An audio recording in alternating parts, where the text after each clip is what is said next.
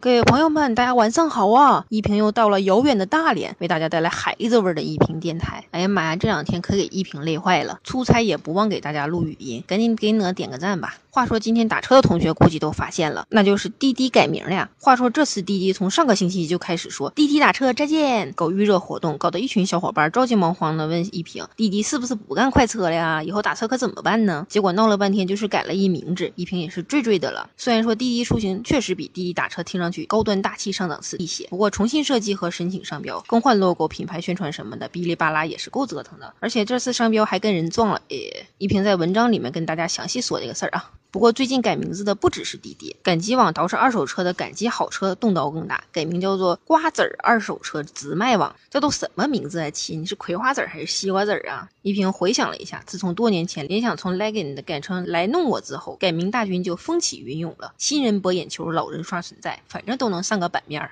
搜黄网改成房天下，链家地产改成链家，顺丰黑客改成顺丰家，用友软件改成用友网络，湖南卫视网改成金鹰网。当然还有一些走吓你不偿命路线的，比如那个多伦股份改名叫做 P to P，海龙软件改名叫做二三四五，做餐饮的保利来改名叫做神州高铁。你们为何如此牛逼？谁给你们勇气这么做的呀？搞得一平现在也在想，要不要改个名字什么的，叫个玛丽苏啊什么的，脸和名字至少要有一个漂亮呀。